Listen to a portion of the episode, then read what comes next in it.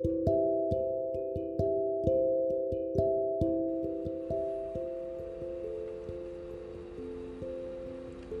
位小朋友，你们好，欢迎来到白爸爸的小故事时间。今天我们来听一个雕刻家与赫尔墨斯的故事。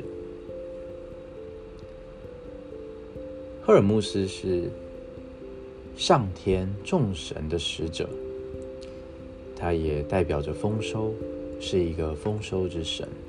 他在天上握有。很大的权力，是一尊很厉害的神明。他也受到天上的神界所有的人都对他非常的尊敬。但赫尔墨斯并不满足于这些，他想知道自己在凡间是否也得到了相同的崇拜呢？于是。他将自己变身成一个普通的凡人，来到了人间，想来一探究竟。赫尔墨斯在人群中、街道间晃了好久，都没有人对他表现出很大的兴趣，也没有人关注他，大家庸庸碌碌。大家都有各自的事情要做，没有人理他。赫尔墨斯感觉到有一点失望。突然间，他看到了一间雕刻店，哦，里面摆放了很多尊神明的神像。远远望去，他就看到了自己的雕像也在里面。于是赫尔墨斯提起了兴趣，他便假装走过去，想要询问这雕像怎么卖。一走进去呢，老板就很殷勤的跟他打起招呼：“哎，您好啊，想要买雕像吗？我们这里的雕像啊，都非常的精美哦，都是我一刀一刀的刻出来的，而且我们的价钱啊都很合理。”都不贵哦，嗯，赫尔墨斯看了看，觉得真的是非常的满意，而且这雕刻的工艺也都还不错。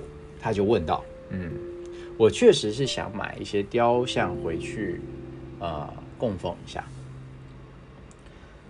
他看到宙斯的雕像，宙斯是赫尔墨斯的父亲，也是众神之首，他就问了。请问这宙斯的雕像怎么卖呢？啊，这雕刻师傅啊，他就想了想，说道：“嗯，宙斯的话，呃，一袋米，一袋米就可以买到宙斯的雕像了。”赫尔墨斯想，一袋米就可以买到宙斯的雕像，哇！宙斯在众神之间。是那样的威风凛凛、神通广大，可是原来人间也不过就只值一袋米呀！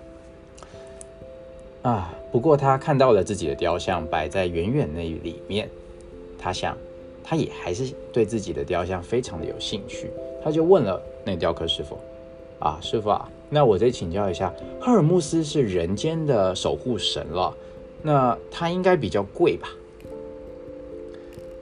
这雕刻师傅听来就笑了，他就说：“啊，呃，赫尔墨斯在在天空，在天界啊，还有在人们的心中，呃，确实我们很尊敬他，而且也是他是一位非常伟伟大的神明。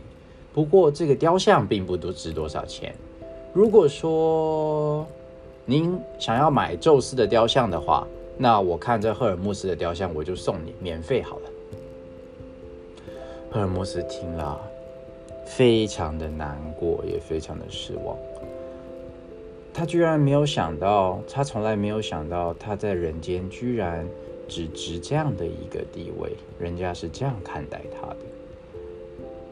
神色黯淡的赫尔墨斯，一声不响，默默就走了。好了，我们的故事讲到这里。那小朋友们，我们来聊一聊赫尔墨斯啊，他是希腊神话中一位伟大的神。他来到凡间，发现没有人认出他。你们觉得他有什么感觉呢？哦，很失望啊。对，那感觉到那么失望的他，为什么他看到了雕像店，却突然觉得很开心呢？哦，对，因为。也许雕像师傅会认得他，而且知道他是很厉害的生命，对吧？他会发现啊，赫尔墨斯是很很厉害的，所以他变得非常的兴奋、开心。那雕刻师傅告诉他了哦，只要他买 雕宙斯的雕像，他居然愿意免费送他赫尔墨斯的雕像。赫尔墨斯为什么什么也不说，就默默的离开了呢？哦，因为他非常的失望嘛，也很难过，对，所以他认为他没有想到自己的价值原来这样的一文不值，都没有人认得他，甚至这样的廉价，所以他很难过，很失望，然后就离开了嘛。那我们来讨论一下哦，其实赫尔墨斯他。确实是希腊神话中一位很伟大的神明。那来到凡间，没有人认出他，那也没有人发现他是这么厉害，也没有人发现他的价值。他觉得很难过、很失望，甚至还有一点生气。可是，其实啊，在雕刻师傅的眼中，虽然雕像本身不像天上的神那么的有价值，雕像大约用一袋米就可以换得到了。但是雕刻师傅有说啊，在天上和在大家的心中，赫尔墨斯其实确实是一尊很伟大的神明。那这代表了一件事情哦，他雕刻师傅认为雕刻作品本身啊，就只是一个雕刻作品，它是一个作品，并不能完完全全的代表赫尔墨斯本人的价值。所以小朋友们，你们觉得？赫尔墨斯是不是可以不用这么的难过呢？好了，我们今天的故事分享就到这边告一个段落。下一次呢，我们再来想一想，我们可以说说什么故事。好了，小朋友们晚安喽，拜拜，我们下次见。